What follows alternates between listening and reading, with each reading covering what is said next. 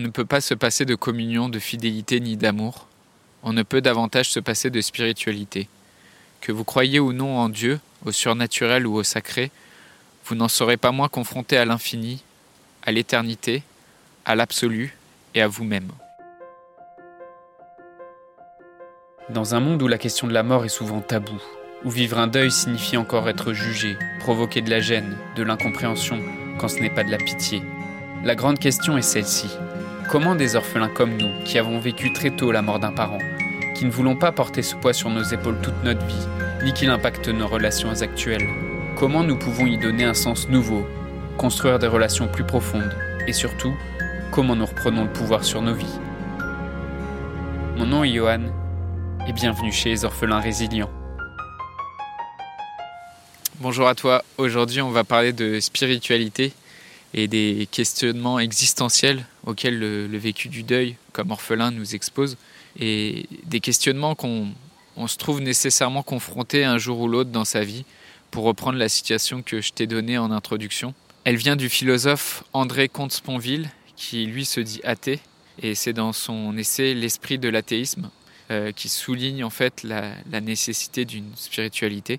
Donc euh, on va parler aussi des différentes questions qu'on peut se poser à ce sujet comme orphelin, et notamment j'entends beaucoup cette question de consulter un médium pour essayer de d'entrer en contact avec un parent défunt, et, euh, et, aussi un certain nombre de pratiques ésotériques. Euh, est-ce que c'est quelque chose qui peut t'aider, ces différentes approches? Qu'est-ce que ça peut t'apporter? Longtemps, moi, j'ai vécu avec une approche vraiment cartésienne et scientifique. Et euh, pour moi, il y avait beaucoup de bullshit, il y avait beaucoup d'arnaques ou de croyances enfermantes dans les, dans les religions, dans la spiritualité, dans l'ésotérisme, dans les médiums, l'astrologie. Tout ça, pour moi, pendant longtemps, ça relevait d'une escroquerie et où c'était quelque chose qui divisait, qui créait beaucoup de conflits, les religions. Et d'ailleurs, les, les, premiers contacts que j'ai eus avec euh, la spiritualité, enfin, j'ai fait du catéchisme quand j'étais petit, mais je pense que j'étais pas vraiment conscient de ce que ça représentait euh, pour moi à ce moment-là. Et euh, j'ai eu des, contacts avec la spiritualité dans le cadre de, mes études, où j'ai travaillé sur un documentaire radiophonique que je vais te mettre aussi en lien en description. Et dans ce, documentaire, avec un ami, euh, on a été à des cours de méditation. Et c'est des cours de méditation qui étaient très vraisemblablement donnés par une secte ou en tout cas par un organisme que la, la Mivilude surveillait. Donc la Mivilude, euh, sur la question de la spiritualité, euh, euh, c'est la mission interministérielle de vigilance et de lutte contre les dérives sectaires. Donc c'est une institution d'État qui surveille les pratiques spirituelles et pour contrôler éventuellement des dérives sectaires. Donc dans cette première rencontre avec la spiritualité, j'ai fait plusieurs séances de méditation, mais assez rapidement dans la discussion avec euh, les personnes qui animaient ces réunions. On a abordé des questions, on a abordé des questions un peu sensibles comme celle des interdits. Et dans leur pratique, il y avait euh, par exemple le célibat, euh, l'interdiction de consommer de l'alcool. Et moi, à cet âge-là, ça me semblait vraiment très restrictif comme approche. et donc, bah, cette première expérience que j'ai eue avec la spiritualité a été bon. Je me suis dit bon, c'est intéressant la méditation, c'est sympa. On se retrouve et on regarde un vase et on, essaye. Donc j'étais un peu dubitatif, on va dire. Et après, dans mon cheminement, dans mes questionnements, j'ai de nouveau rencontré la spiritualité sous, d'autres formes et je m'y suis ouvert petit à petit comme euh, bah, avec la loi, la loi de l'attraction par exemple, avec le livre euh, Un cours en miracle ou euh, dans le livre que je t'ai déjà cité, euh, qui s'appelle Conversation avec Dieu, qui est écrit par Neil Donald Watch. Et euh, en tout ça, tout ça, toutes ces lectures, toutes ces recherches, ça m'a amené à me, re-questionner mon rapport à la spiritualité, à la religion et à la croyance en général.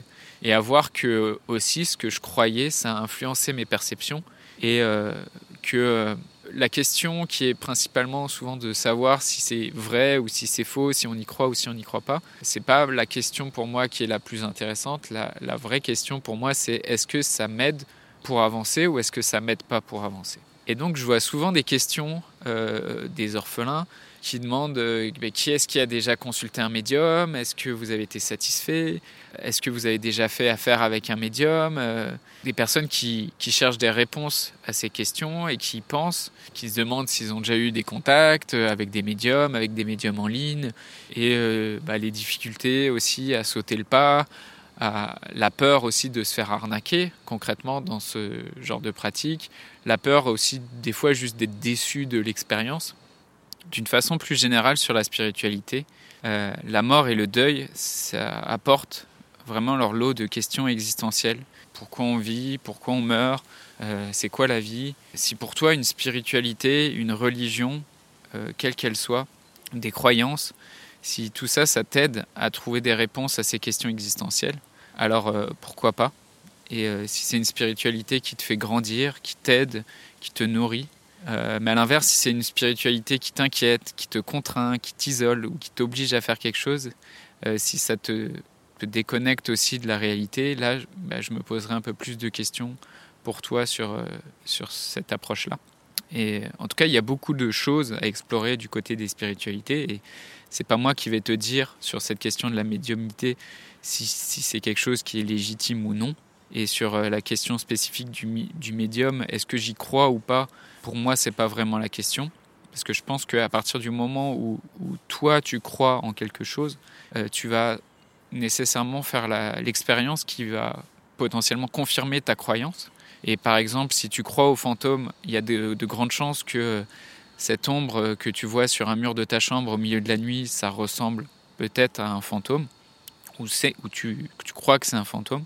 Et euh, est-ce que ça veut dire que les fantômes n'existent pas ou que tu les imagines? C'est pas ça, ça j'en sais rien. Et concrètement, je ne peux pas démontrer ni leur existence ni leur non-existence. Pour moi, se poser la question, est-ce que c'est quelque chose qui est réel ou pas? C'est pas vraiment cette question qui est importante, mais plutôt euh, parce que c'est de l'ordre de la croyance de, de, chacun. Pour moi, la vraie question, ça serait à quoi ça te sert et en, quoi ça t'aide ou pas? Beaucoup de personnes en deuil cherchent à établir un contact avec euh, la personne disparue à, l'aide d'un médium. Et comme partout, il y a du bon, il y a du moins bon, et il y a aussi des personnes dont on pourrait douter de leur euh, vraie capacité, qui profite aussi de l'état émotionnel dans lequel le deuil t'amène. En tout cas, cette recherche, c'est vrai, on la retrouve chez plusieurs orphelins, d'avoir besoin de, d'entrer en contact avec un parent disparu. Et je pourrais pas te dire si c'est quelque chose, si c'est bien ou mal d'avoir cette démarche, ni euh, si elle va t'apporter des bonnes choses ou des mauvaises choses. Moi, mon principal souci, c'est, vraiment de t'aider concrètement à avancer dans ta vie actuelle et je respecte toute, euh, forme de croyance. Mon but, c'est que ce deuil, il, n'impacte pas tes, autres relations et que ça soit quelque chose qui soit bénéfique pour toi. Donc, je t'invite juste euh, à, à, questionner avec discernement, c'est quoi ta démarche et euh, c'est quoi ce que tu recherches vraiment avec ce contact avec la personne? Euh, Qu'est-ce que tu veux en fait dans ce contact avec la personne, avec, ton parent décédé dans ce contact que tu souhaiterais établir? Est-ce que tu vas chercher une information? Est-ce que tu vas chercher à te faire pardonner? Ou est-ce que c'est une forme de déni de la réalité du décès? En fait, tu veux absolument maintenir euh, ce lien avec cette personne. Donc, toutes ces, questions à te, poser pour explorer aussi bah, le plus sincèrement et le plus profondément possible cette envie d'établir un éventuel contact avec ton parent décédé. Avec un médium, en fait, euh, moi, c'est vraiment ce qui m'interroge, c'est vraiment la façon de construire la confiance et la croyance qui m'interroge, parce que j'aime l'idée personnellement que la croyance et la confiance, c'est quelque chose que je, je construis à l'intérieur de moi, et c'est quelque chose dont je suis fait. Et euh, si je vais voir un médium ou en qui je vais confier ma croyance et ma confiance, ça devient finalement quelque chose qui est à l'extérieur de moi, et donc d'une certaine façon, je dépends de lui et euh, c'est la, la, principale raison pour laquelle moi personnellement ce, ça me dit rien de faire ce genre d'expérience, même si euh, en soi pour l'expérience, pour, euh, pour la curiosité, c'est quelque chose qui m'intéresse. C'est pareil, je comprends que c'est quelque chose qui qu'on puisse chercher à, à faire, mais personnellement c'est pas forcément une démarche que j'ai cherché à avoir, même si une nouvelle fois, je respecte toute forme de croyance et toute forme de, spiritualité. en tout cas, d'une manière vraiment générale, j'ai vraiment changé d'avis sur les croyances et sur la spiritualité. J'accepte concrètement les croyances des autres, j'accepte qu'elles qu'elles puissent être différentes des miennes, et parce que pour moi, elles sont pas vraies ou fausses, et c'est juste des croyances. Pour moi, ça serait absurde en fait de juger une croyance, de juger quelqu'un parce qu'il a une croyance. Et je me demande plutôt si c'est quelque chose qui te sert et comment elle peut te servir ou comment tu peux l'utiliser dans ta vie, comment tu peux l'utiliser pour aller mieux.